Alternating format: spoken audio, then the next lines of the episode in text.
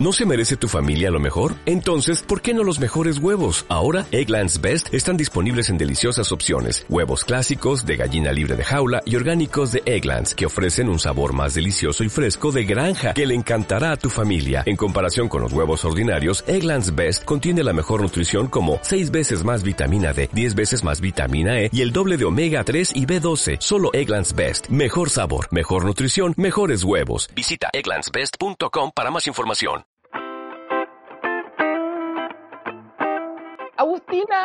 Hola Alejandra, ¿cómo estás? Tanto tiempo que no nos vemos real. Buena. Estábamos vivas. Buena. Sí, todavía. En el día, no sé qué día ya, 172 de cuarentena, no tengo idea qué día es. ¿Sí? No sé. No, por eso digo, no tengo idea qué día llevamos, pero sé que son muchos. Son hartos días. Muchos, muchos. Yo quiero hacer una advertencia para este programa y es que Dale. quiero hacer una advertencia y es que mi hijo eh, mayor está jugando a la pelota justo al lado mío y le pega pelotazos al, al ventanal, pero no Ajá. pasa nada, así que no se asusten, no son explosiones nucleares, no apareció un ovni o algo raro, es son pelotazos más. Ya, está bien. Eso querían un poco, ¿viste? Querían saber qué hacemos con nuestros hijos. Nos pegan pelotazos. en realidad nos pegan pelotas. Sí. Oye, mm, a- o sea, hablemos un poco de que desaparecimos de repente. Ya, sí. Porque, porque, porque es rudo, porque la cuarentena ha estado complicada, porque nos peleamos a garabato con la Agu. No, mentira. no, no. No, todo lo contrario. No nos hemos peleado, No, no nos hemos peleado, estamos súper bien. no, estamos profundizando nuestra relación de amistad, Sí, Eh, todo lo contrario. pero es difícil esta weá. Sí. Y entonces como que la idea siempre ha sido acompañarlas, como levantar el ánimo y buena onda, pues entonces tampoco vamos a grabar un episodio para que todas nos cortemos las venas y sea como muy deprimente. No, pues si estamos cada cual llorando en su casa igual, pero mm, Sí, pues. nada, pues aquí estamos, ¿no es cierto? Sí, pues entonces queríamos aparecer con un poquito de mejor ánimo eh, para acompañarla a esta hora y media, más o menos, que siempre estamos aquí. Bueno, que en realidad son tres. que y gracias a la, a la magia de la televisión, la dejamos en una hora y media. Gracias a la magia de la editora Ale. Sí. Pero bueno, nada, pues y eso. Solamente eso, chiquilla. Así que démosle. Démosle nomás con el programa del día de hoy. Sí, miren, de lo que vamos a hablar hoy día va a ser como bien misceláneo porque les preguntamos por Instagram qué más o menos podíamos hablar y nos dijeron como unos temas muy diferentes la una de la otra. Sí, Pero yo sentí como un tono general, que eran son distintos temas, pero no sé si te pasó a ti, Agu, pero yo siento que como que hablemos de nosotros un poco, ya sea como de lo que hacemos en cuarentena, quiénes somos, como nuestro sex, eh, nuestras maternidades. Es como, hablen de ustedes. sí. Y yo lo encuentro, les quiero agradecer porque las fichas creo que valen más plata de lo que en realidad son. Porque, no sé, yo, porque asumo que nos encuentren interesantes y les juro, chiquillas, que somos de lo más fome que hay. Somos gente muy normal. No, mentira, no sé si somos tan normales, pero no somos, no somos tan entretenidas. Sí, eso es distinto ser normal que entretenido. Bueno, pues démosle, si nos pidieron eso, como nosotros nos debemos a nuestro público, Sí. hablemos de, de nosotras. Hablemos de las cosas que nos dijeron que teníamos que hablar. Ya, pues. Bueno, antes de empezar a hablar de esos temas, la idea es que hagamos un poco la sección que habíamos dicho la última vez, porque para tratar de darle Sí, algo de continuidad a este podcast. Una mínima estructura. Sí, una mini estructura y también soltarnos un poco porque estamos un poco oxidadas y probablemente ustedes lo noten. Pero vamos a tratar de hacer este como levantamiento espiritual de algún o alguna escorpiona para que, ¿cierto?, no se siga diciendo que somos lo peor del mundo mundial. Reivindicando a las escorpionas. Claro. Y entonces en eso mismo de la reivindicación, la AGU les tiene una noticia. Mi noticia es que yo quiero hablar. Yo dije la otra vez que no iba a hablar de Bjork porque estaba enojada, pero mm, no vale la pena estar enojada. Entonces voy a hablar de Bjork. ¿Ya no está encuentro que enojada Bjork- o tomaste una decisión distinta? No, me, me- me- creo que Bjork es más importante. Ah, perfecto. Ya. Eso nomás. Eso Entonces, mi escorpiona escogida es Bjork. Ya. ¿Quién es Bjork? Bjork es una cantante islandesa que ya debe tener como cincuenta y tantos años, pero que No está como en la escena musical desde hace muchos, muchos años. Bueno, ahí es como el vino, la vieja, se pasó. Y es una seca, es máxima, es, no sé, siento que como de las mujeres que han marcado como la escena de la música mundial, Bjork eh, es súper innovadora, eh, marca su tendencia y siempre hace unas weas más raras que la chucha, que a uno lo dejan como, oh, la wea que hizo. Entonces, me gusta mucho ella. Y además tengo un dato que las como que la gente dice que Bjork es Sol Escorpión, Luna Escorpión y Ascendente Escorpión. Así No que no sé si existe creer. una persona que sea más escorpión que Bjork. Sí, Bjork es el escorpión más escorpión de los escorpiones. así es. Si hay un exponente que es muy escorpión, Bjork es muy escorpión. Entonces, por eso también la traje, porque, no sé, pues yo encuentro que ella es seca, que, que sus canciones son increíbles. que, eh, no es tan fácil de escuchar, porque no creo que sea como algo muy convencional lo que hace, y Ujú. se va poniendo cada vez más rara. Pero puta, es bacán. Y es una mujer y ha perrado en el mundo de la música como desde un lugar muy alternativo a lo que las mujeres hacen siempre en el mundo de la música. Entonces, por eso merece mis, mis respetos. Bjork es mamá. Bjork tiene dos hijos. Eh, Tiene un hijo como grande y otro hijo que no es tan grande, eh, que, es más, que es más chiquitito, que yo creo que tiene que tener como 8 años. Pero mm, sí, pues madre. Ah, mira. Yo me acuerdo de Bjork, o sea, así como tengo la imagen de ella de los 90. Como que no. Nunca la he vuelto a ver como está ahora, pues ni en los 2000, yo creo. 2010 es. Sacó un disco que se llama Utopía. Ujú. No sé si es el último, pero creo que sí es el último. En donde hace, no sé, es como que creó un universo para el disco. Eh, con animales, con gente, con seres muy Como extraños. teniendo los anillos. Sí, una weá así, nada más que como bien mezcla entre algo muy natural eh, y algo muy eléctrico, electrónico, que puta que te vuela la cabeza. Eh, No es tan fácil de escuchar, como decía, porque es bien rara la música que hace, por lo menos ese disco, Mm. pero Mm. es muy, muy, muy bacán. Y ahí y se maquillaba como con unas, unos maquillajes como tridimensionales. Eh, En un maquillaje es como si tuviera una vulva en su cara, directamente, así como una vulva en Ya. su cara, pero con perlas y cosas muy bonitas, como adornando una vulva preciosa. Pero como en el videoclip. Eh, y lo usa también para sus shows. No, si la mina es como pura, mucha producción, es muy bacán. Ahí te la voy a mostrar, después te voy a mandar una foto de la. Björk con carebul- la carebulba. Ahí subimos la cara. es literalmente una vulva escorpiona, pues bueno. Total, sí. Oye, yo lo único que me acuerdo de Bjork, o sea, como lo que tengo más patente en mi mente de Bjork, porque honestamente yo no, o sea, cacho a Bjork, sé que existe una persona en el mundo que se llama así, que es un artista, pero lo único que me acuerdo, yo estudié periodismo, teníamos un profe que todavía está, y de hecho le hicieron hasta un Instagram las nuevas generaciones, que se llama Rafael del Villar. Y este profe es todo un personaje. Ya. Yo no sé si hay alguien aquí que me esté escuchando que si alguna vez tuvo la oportunidad de tener alguna clase con él o ha escuchado de él. Pero él es todo un personaje. Y eh, en, en mi caso, la clase que nos hacían nosotros era algo, o sea, tenía otro nombre, ¿cachai? Pero finalmente era como semiótico, semiología.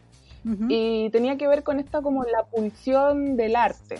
Y como por ejemplo en el arte, eh, no sé, pues la pintura, en una obra, como uno entra a la pintura y cómo sale, ¿cachai? ¿Cuál es el punto de fuga? Así, todo era muy eh, trambótico. Me gusta el arte. No, el arte es súper raro, ¿cachai? O sea, o sea, a lo mejor algún entendido o entendida no lo encontrará raro y yo soy una buena ignorante de mierda nomás. po. Pero para nosotros que teníamos 18 años, que veníamos entrando a una carrera así como humanista, pero no tan artística, ¿cachai?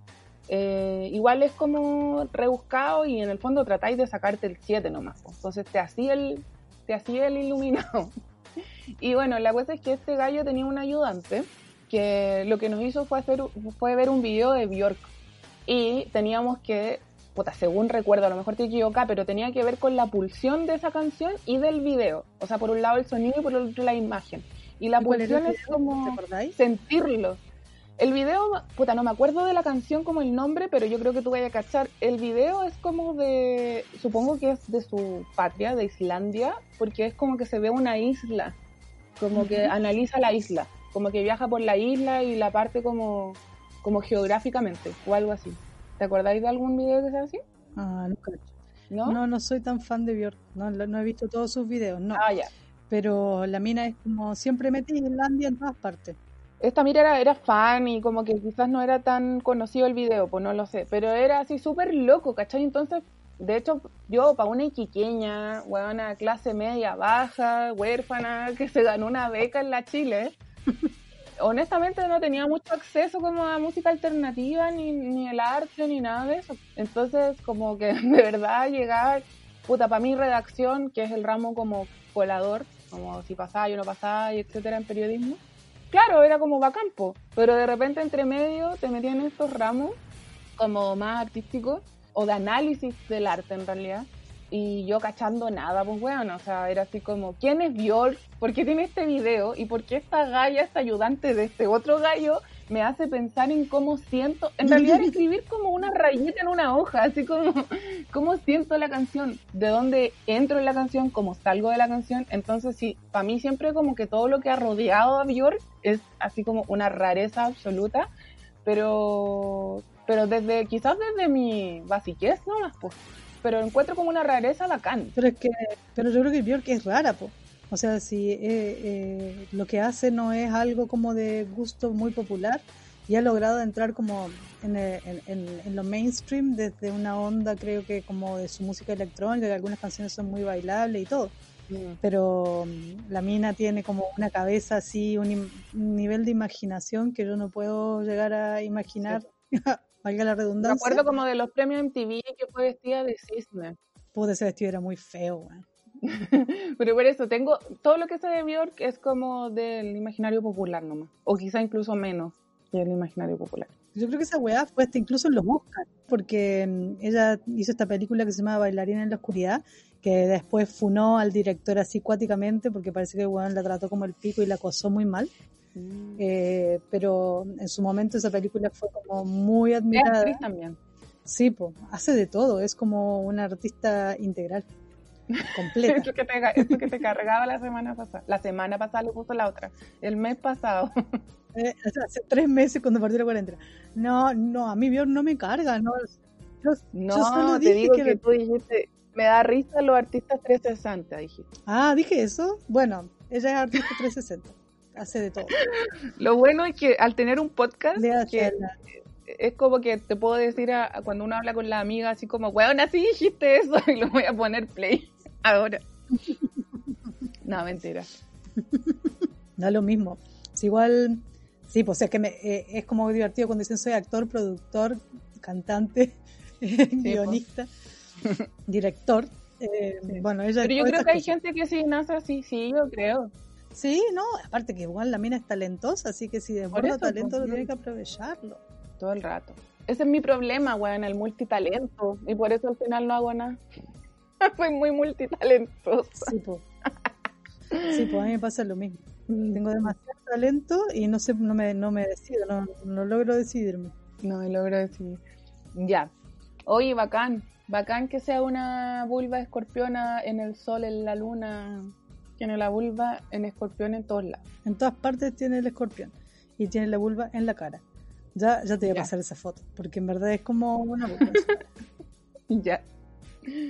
Oye, bueno, en mi caso eh, me pasó algo chistoso porque eh, no, no es tan chistoso en verdad. No les voy a crear expectativas, no es divertido. Pero es que en la volada del, porque estamos en Pride, ¿cierto? En, el mes del orgullo, sobre todo porque era eh, fue ayer y al principio íbamos a grabar ayer y tuvimos unos problemas, entonces dije, bueno, hoy día es Pride y al final estamos grabando hoy. Traté de buscar una escorpiona, o sea, un escorpión Pride y fue súper chistoso porque no podía pensar en ninguno y después fue como, da, RuPaul. pero ya había hablado de RuPaul.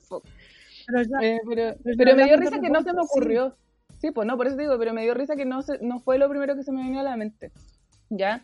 Pero después, en honor a la vulvez, a la vulvanidad de este podcast, eh, traté de buscar una mujer. Así que encontré una escorpiona lesbiana que se llama Jodie y se apellida Foster. no, es una actriz y directora de Hollywood. Seca, Seca, que se llama Jodie Foster, que tiene 57 años. Es del 19 de noviembre, eh, por lo cual es una escorpiona de sol. Y me llamó mucho la atención porque uno como que cacha a Jodie Foster, ¿cachai? Es como Julia Roberts, que también es escorpión. Porque, porque la cacha nomás, po. Porque, porque naciste en este mundo y te tocó conocer a Jodie Foster.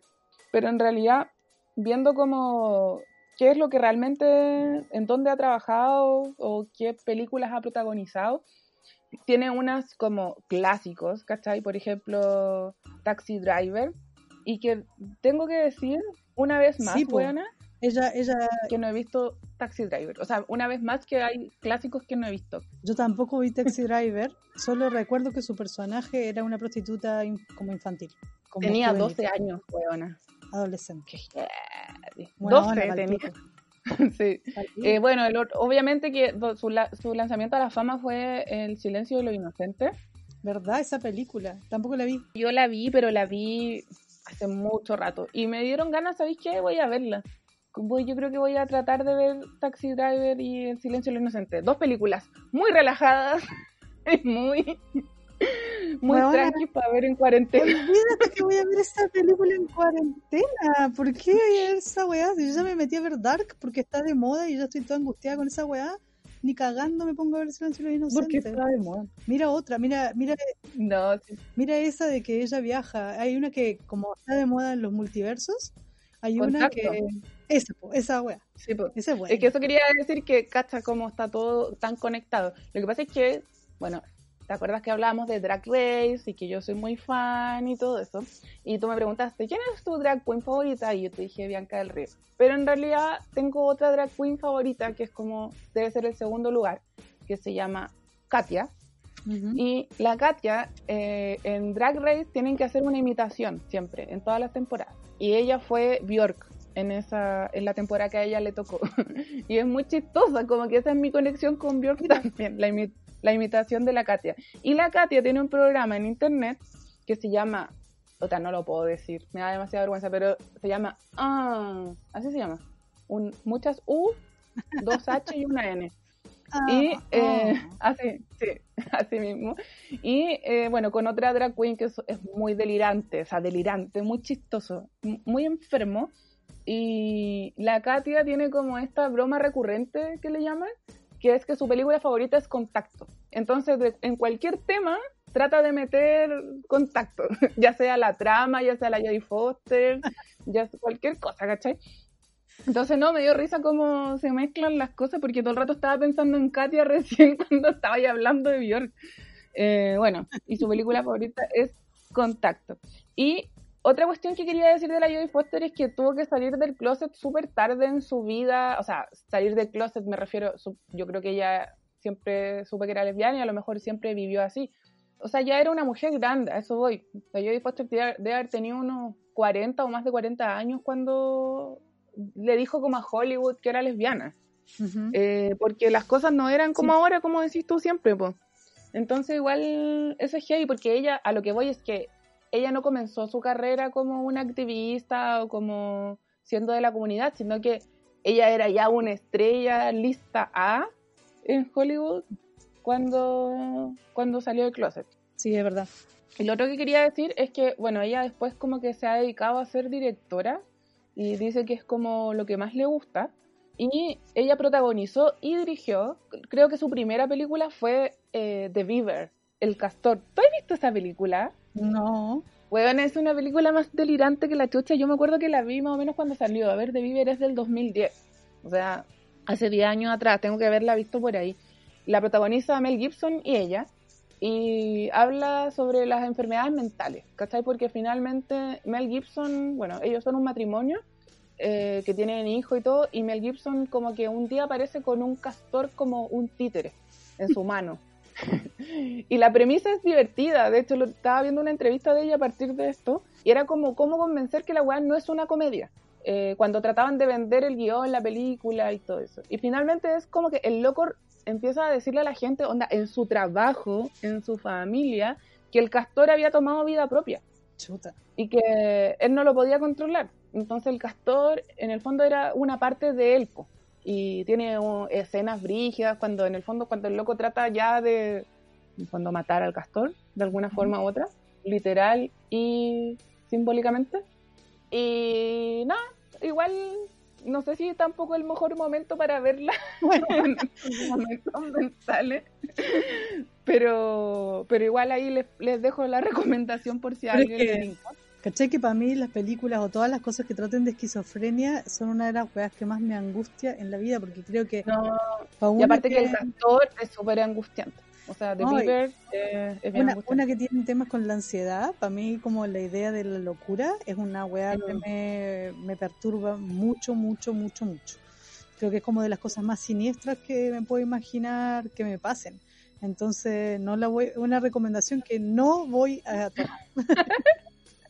Bueno, igual, para terminar, decir que dirigió igual, eh, ha dirigido capítulos de series muy conocidas. Por ejemplo, dirigió un capítulo de Orange is the New Black, que ese sí lo vi, que es, es un capítulo súper bacán, que es como el que muestra en flashback eh, la transición de la, la Ver- de la Laverne Co- Cox, de la Laverne Cox, la trans que actúa en The Orange is the New Black. Ya, No sé si la cacháis. no, no vi Orange is the New Black. Ya. Eh, ok. No, pero, eh, no, ¿sabéis que a mí yo la vi por cansancio? Porque ya era como que mucha, todo el mundo, o sea, mi amiga era como vela, vela, vela, vela. Y la vi, y la verdad es que, puta, no, no es de mi total gusto. Hay gente que le gusta caleta y se caga de la risa. Es una comedia, así que esa sí pueden verla si quieren. Aunque igual tiene momentos dramáticos. Es un dramedy en realidad.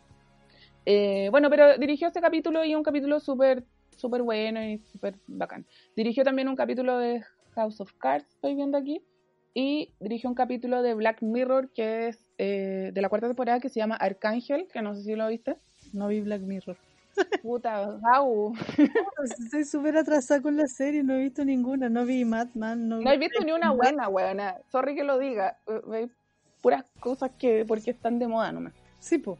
Es que ese es mi, ese es mi lema, pues si está de moda yo lo veo. No, pues, es que intenté ver Orange is New Black y me aburrí. Perdón. Sí, no, sí, eh, no es, es fome, a mí no me gusta. Eh, onda, llegué a la tercera temporada con mucho esfuerzo, sé que tiene como caleta más, y, y no, la abandoné.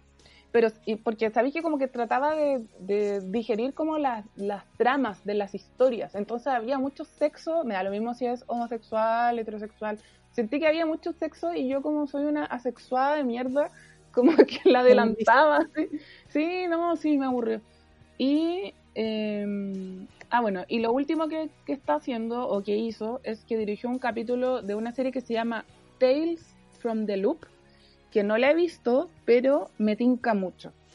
Dicen que es muy buena, así que se las dejo también porque hay harto que ver, po. y hay harto tiempo quizás para ver en algún momento. Así que puede ser. No, y ese es como mi, mi aplauso de hoy día. Bravo, Jodie Foster. Sí, por Jodie Foster, que finalmente comenzó muy, muy chica en el cine, eh, salió del closet en la mediana edad, eh, sigue siendo una bacán, tiene, va a cumplir 60, o sea, va a cumplir pronto 60 años, y ahora ya es directora, entonces, no, o sea, no creo que alguien pueda decir que Jodie Foster nos deja mal, independiente que hay películas que te gusten o no te gusten, es una buena representante de las vulvas escorpionas. Eso. Así que aguante Jodie Foster. Aguante la Jodie Foster. Jodie Foster. Jodie Foster. Como, como diría un, un, un- un porteño. Ya, po. Bueno, adentrémonos en hablar de nosotras mismas. Oye, tu tema favorito. no, En vez de hablar de mí misma, nuestro tema favorito. No. Oye, ¿sabéis qué? Ah, bueno, comencemos con la cuarentena que te quería decir que. Puta que ha hecho frío. concha su madre. Concha, vulvas congeladas. Bueno, al pico. Verdad, vulvas congeladas es literal. Sí. sí. hoy día encuentro que después de la lluvia de ayer que estaba así. Sí, hoy día se calmó bastante. ¿eh? Está, piola. O sea, yo estoy afuera en este momento abrigada como si estuviera en un camping en el Himalaya, pero estoy bien, no tengo frío. Aparte estoy tomando vino, entonces ya se me pasó cualquier tipo de ah, frío que podría tener.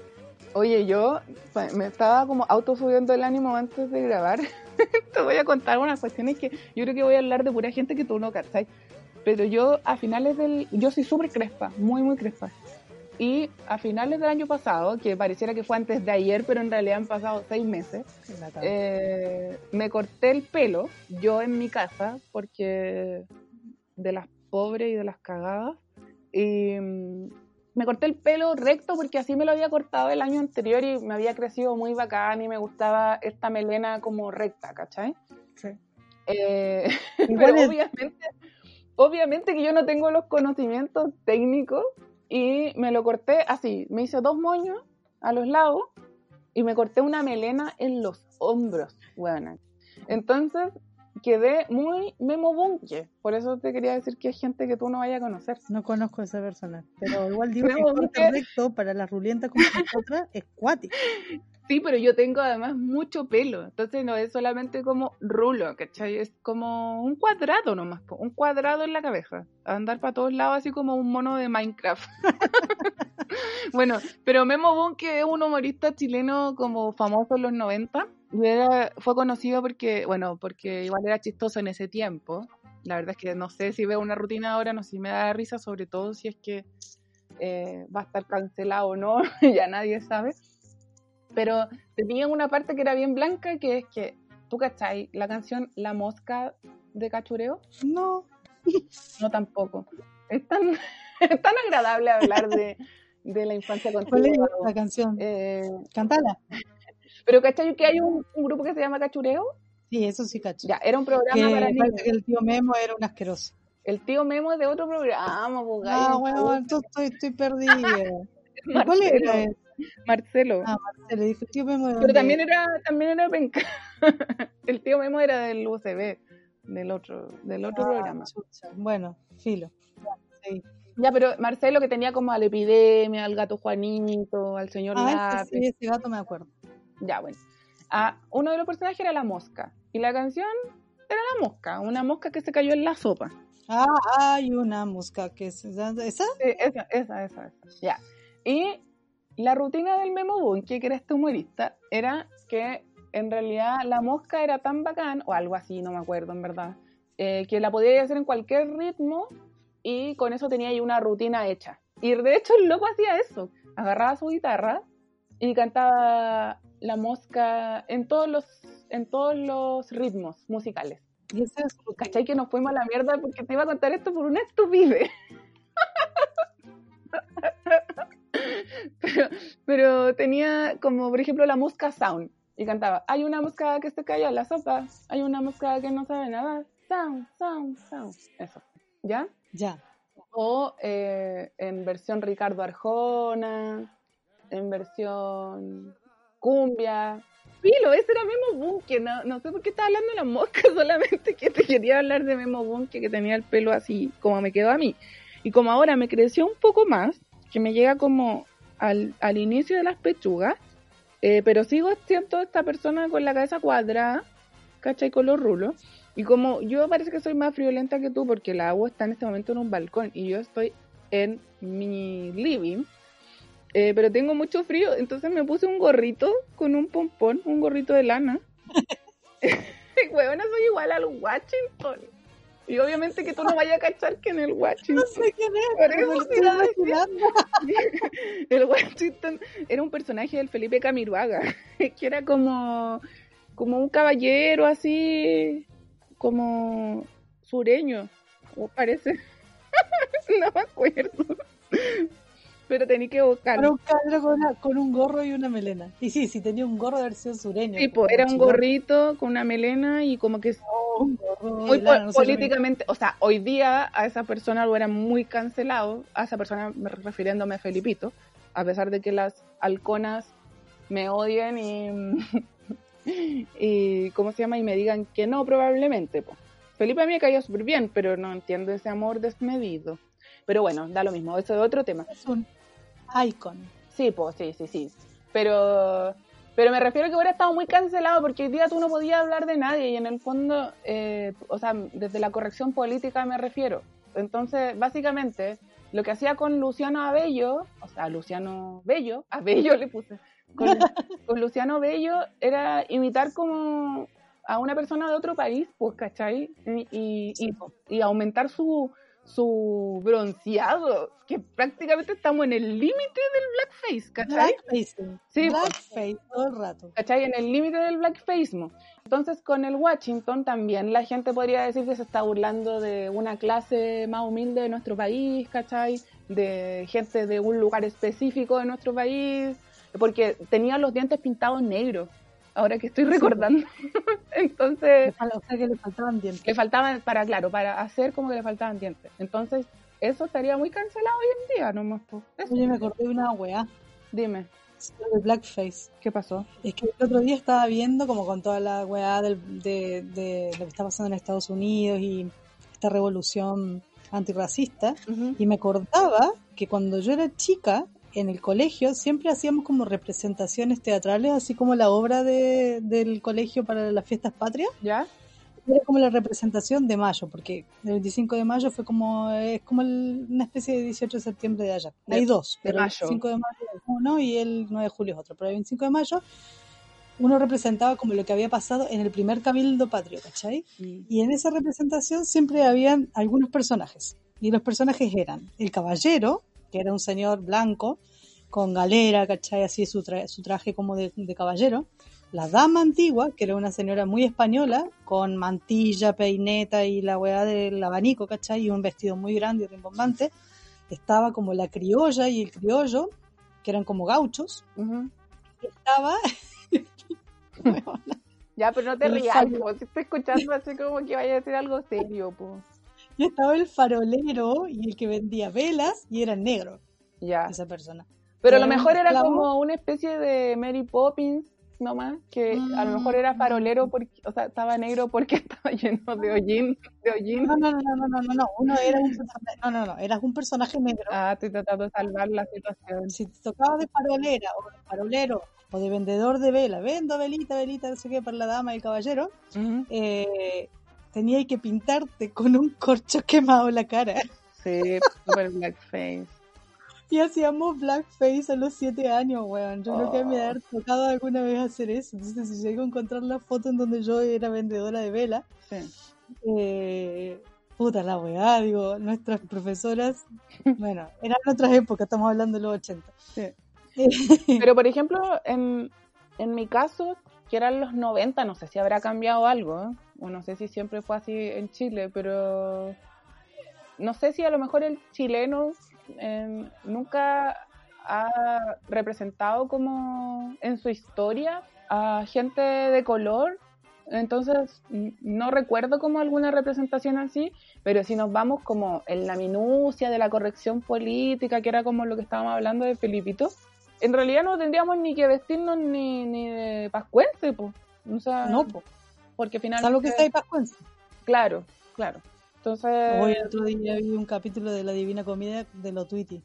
¿ya? ¿Te acuerdas de ese weón? Sí, sí me acuerdo. Weón, Otwitty es muy exitoso, tiene una la media casa. Hizo como un, perdón que este paréntesis me fui a la chucha, pero hizo como una comida pascuense y le bailó a la gente que fue a comer. Nunca, ese es mi primer. Pero ellos no viven en la isla. Mm, parece que no, porque fue acá.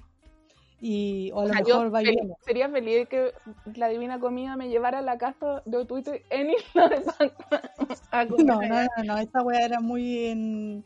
No sé, a lo mejor lo. No, no creo, No, no creo. pucha, no cacho. Ah, La weá es que comieron comida como de la isla y les llevó unos bailarines así a, a bailarles, una- unas chiquillas y unos chiquillos, ¿Ya? eh, muy, muy en pelota, y puta la weá, onda, y los medio, era como, no sé, era como un señor correcto, así como muy correcto, muy, muy, muy extremadamente correcto. Eh. ¿Y, qué, ¿Y cómo tiene que ser? ¿O cómo esperaba que no lo sé, pero es que me impresionó. Más normal, pero era un weón así como demasiado bueno. O sea, no sé si bueno, pero como correcto, como, como un mi abuelo, weón, así como una así. Puta, no sé. No, no lo cacho para nada. O sea, recuerdo de Twitty que, que es pascuense y que. Y que es mino, po. Puta, no sé, yo nunca lo he encontrado mino. Pero. No, yo sí, es enorme. Sí, es grande, pero. Nomás eso recuerdo. Ay, que se casó con la otra chiquilla modelo, po. Sí, pues la- no sé quién es la mina, pero estaba su esposa. Ya. Ah, No, te acordaste de la, de isla de Pascua. Eh, no, no, por eso quería decir que al final en ese caso tampoco nos teníamos que vestir de nada y en el fondo, ¿qué, qué chucha el teatro? O sea, en verdad al final como que no podemos, entonces los actores y las actrices no deberían existir, pues bueno, si no te podéis como representar a nadie que no seas tú mismo. Pero entiendo esto de la Sí, pues, representación y de hecho, hablando de los Estados Unidos que mencionaste tú, hay muchas eh, actrices y actores que son, aparte de, de ser famosos por su actuación, también prestan sus voces para distintas series como animadas y hay como una ola, al menos la semana pasada, de actores y actrices renunciando a esa a ser como actor de doblaje, ¿cachai? Porque el personaje al cual representan no es de su propia raza. Entonces, por ejemplo, mm, la Kristen Bell, que tanto admiramos, ella prestaba su voz en una serie que se llama Central Park, eh, que es una familia eh, mixed race, o sea, de raza mezclada, y es una de las hijas, Ya. que por lo tanto la hija es mixed race. Entonces, al final ella renunció para que prestara la voz a alguien que representara, que, que, que diera como mejor representatividad a esa, a esa chica, a esa chica de raza Sí, no blanca, que sí es ella, es muy, muy blanca, ¿cachai? O sea, como que hay alguien rubio en Hollywood es esa mina. Exacto. Así que eso está pasando harto. Sí, po. Igual yo sabes que lo encuentro, a ver, encuentro que está bien. Sí, Como que, todo el rato. como que de alguna forma, no sé, pues si van a hacer un personaje, por ejemplo, en La Casa de las Flores, hicieron un personaje trans, pero no eligieron una mujer trans, eligieron un actor terriblemente mino, que yo lo amo porque es demasiado mino el Paco, el Paco León, que es un actor hombre hetero, ¿cachai? Ya. Entonces, igual esa wea también encuentro que es un poco cuestionable. sí. Entiendo que a lo mejor el poder de la transformación es algo que tiene mucho impacto mediático, como ver este weón que es enteromino convertirse en una mujer enteramina, Ujú, eh, cuando nunca ha sido esa mujer, es como, wow, sí. vende esa weá. Pero mm, creo que podrían haber elegido una mujer trans. No Sí. Bueno, hablando de eso, qué bueno que lo dijiste, porque mira, yo tenía como anotadita muy mateamente que quería hacer como tres, eh, tres recomendaciones. Y una de ellas es un documental que está en Netflix que se llama Disclosure. Y se trata de la representatividad trans en Hollywood. Y, y lo bacán de este documental es que tiene miradas expertas de los distintos temas que tocan, pero todas las personas que hablan, o sea, críticos de cines, directores, expertos, ¿cachai? Eh, son todos trans. Sí, po. Entonces, muy bacán, porque tampoco es un psicólogo, ¿cachai? Panel de hombres viniendo como a decir por qué necesitamos o no necesitamos un eh, postnatal de emergencia. Es como súper raro cuando esa weá pasa. No, no raro, despreciable. Está mal. Entonces, está mal, po. Entonces, este documental como que analiza cómo han sido mostradas las personas trans eh, desde el principio del cine, desde que comenzó hasta ahora. Y este análisis es hecho por actores, actrices, directores, eh, guionistas, eh, periodistas, todos trans. Entonces es súper bacán la mirada que tiene, lo recomiendo demasiado, para aprender también, porque, mm, por ejemplo, esta, esta mina que yo te decía, la, la Laverne Cox, eh, que es una de las protagonistas de, de Orange is the New Black, es una actriz trans que representa a una mujer trans, y ella es afroamericana. Entonces además tiene una cuestión ahí de interseccionalidad Ujú. eh, acuática y ella es como full activista además eh, y ella también aparece en este en este docu. Entonces ella contaba como que un episodio de su vida es que eh, cuando ella estaba recién empezando su transición y caminaba por las calles de Nueva York por ejemplo no sé se subía al, al metro o a la micro la gente la primera reacción de la gente al mirarla era reírse. Y que ella Sí, decía que al final claro obvio que todo lo que eso conlleva pues bueno o sea obvio que se ha sentido como, como el hoyo, pero que ella decía como que desde un análisis sociológico no los culpaba porque en el fondo la reacción que, lo, que los medios le han enseñado a tener a la gente respecto de, abro comillas, un hombre vestido de mujer, es la risa.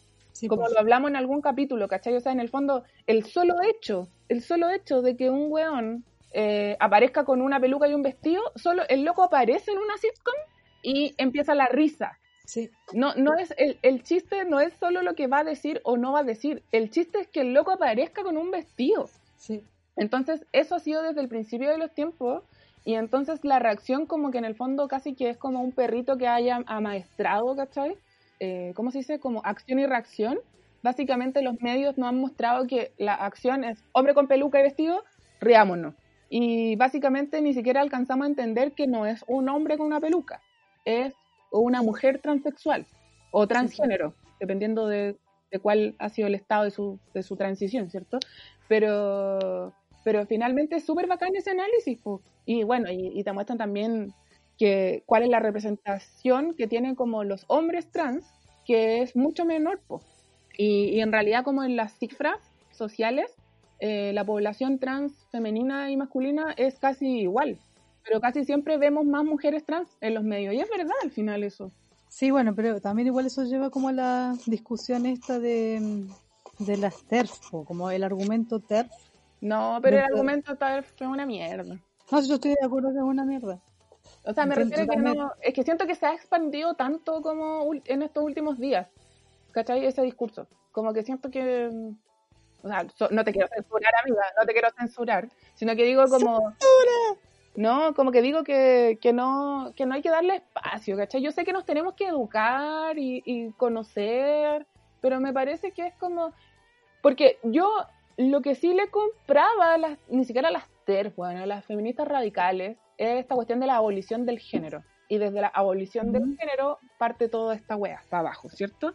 Sí. Pero, pero esto como nivel al cual hemos llegado para abajo, si es que hablamos, no sé, de un mapa conceptual de, evolución, o sea, llegar como al, a, a, ser como anti-trans, eh, es ahí donde ya se pierde todo el sentido, pues.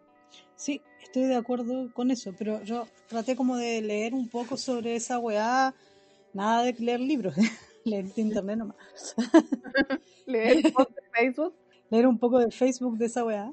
Eh, esta, esta, en estas semanas porque quería entender qué chucha, cuál, cuál chucha podía ser el argumento para excluir a alguien mm. eh, que ha sufrido caleta por el patriarcado de una lucha que es contra el patriarcado. O sea, como quería como entenderlo, por eso lo, traía, ¿no? Y como lo que yo siento que algunas mujeres dicen dentro de, ese, de esa línea de pensamiento es que las luchas como, entre comillas, de, de los humanos con pene son mucho más visibilizadas que las luchas de las humanes, de los humanos con vulva.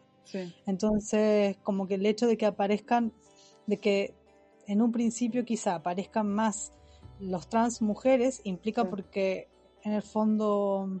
Sí, sí, sí, te cacho. Sí, y de hecho conozco esa línea argumental, que básicamente también como que esta visibilidad también quita la visibilidad a otro tipo de luchas que son las que tenemos las mujeres, o sea, les humanos con vulva. Sí, pues. sí, pero ¿sabéis qué me pasa a mí? Ya, a ver, lo voy a decir.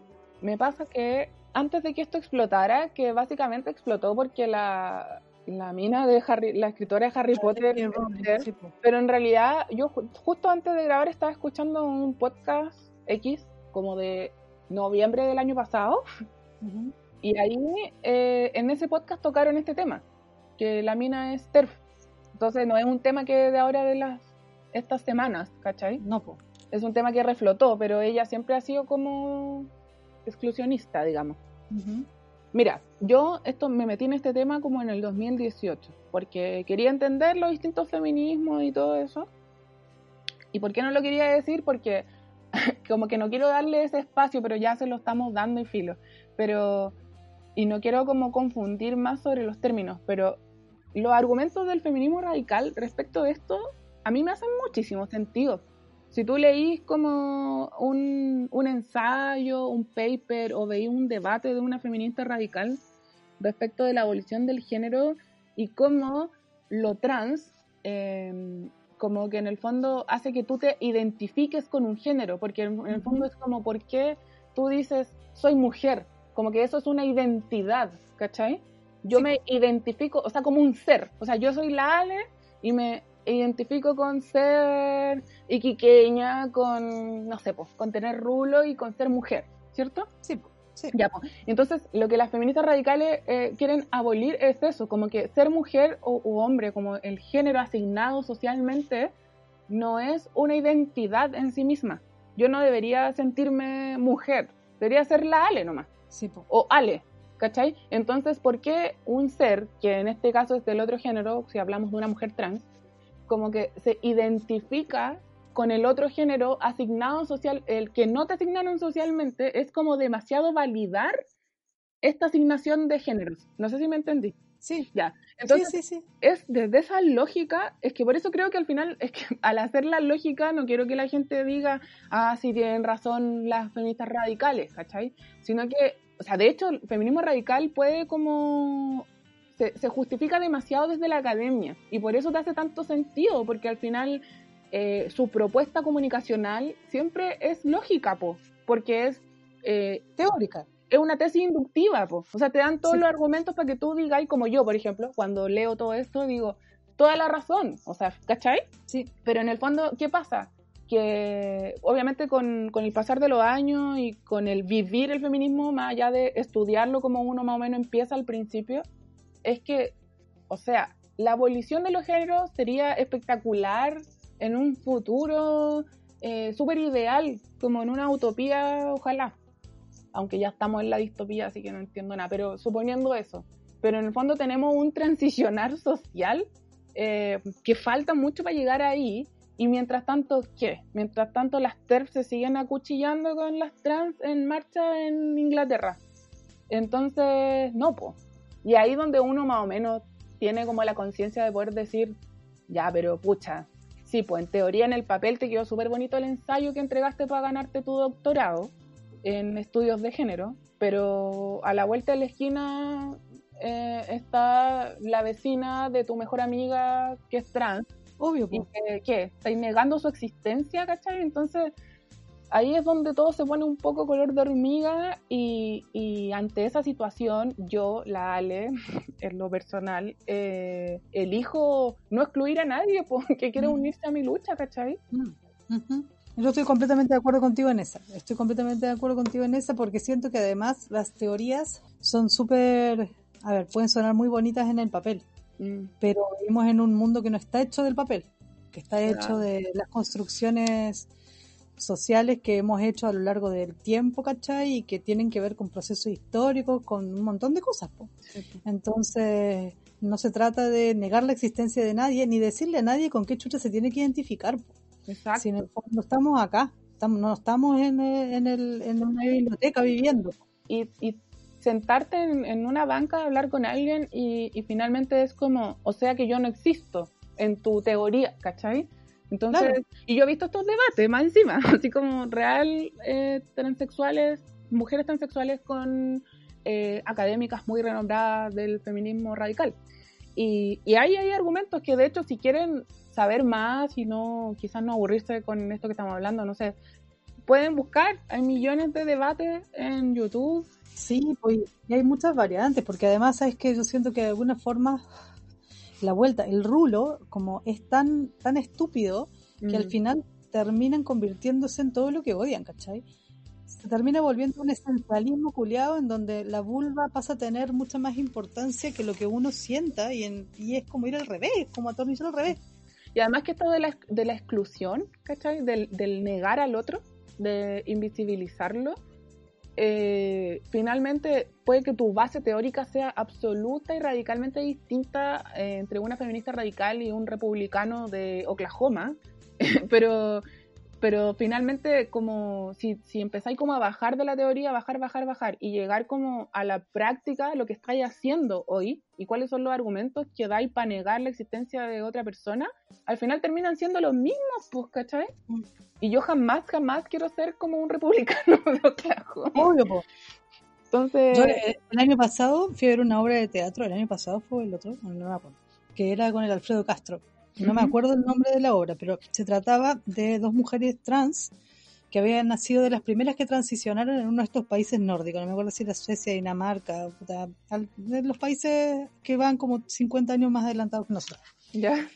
Y habían transicionado en los años 70, así como eh, muy hace mucho tiempo, con operaciones, ¿cachai? Con cirugías eh, de, de, transformación de sexo.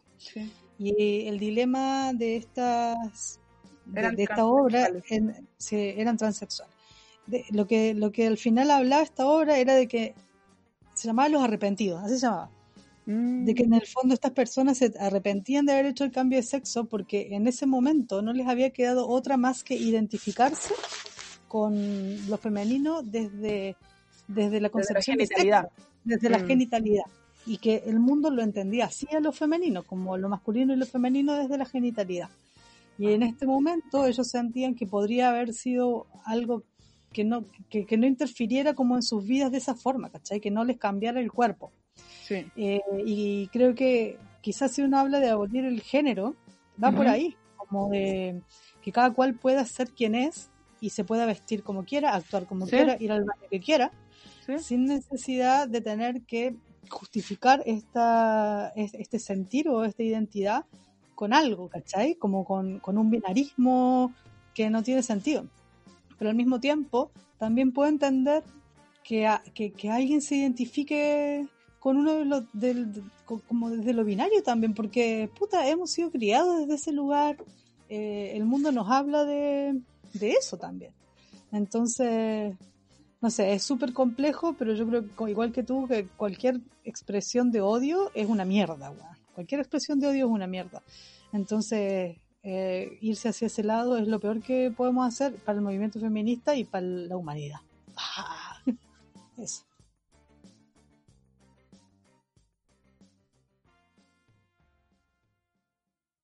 As a new Western Union customer, you can enjoy a $0 transfer fee on your first international online money transfer. Send money to your family and friends back home the fast, easy, and reliable way.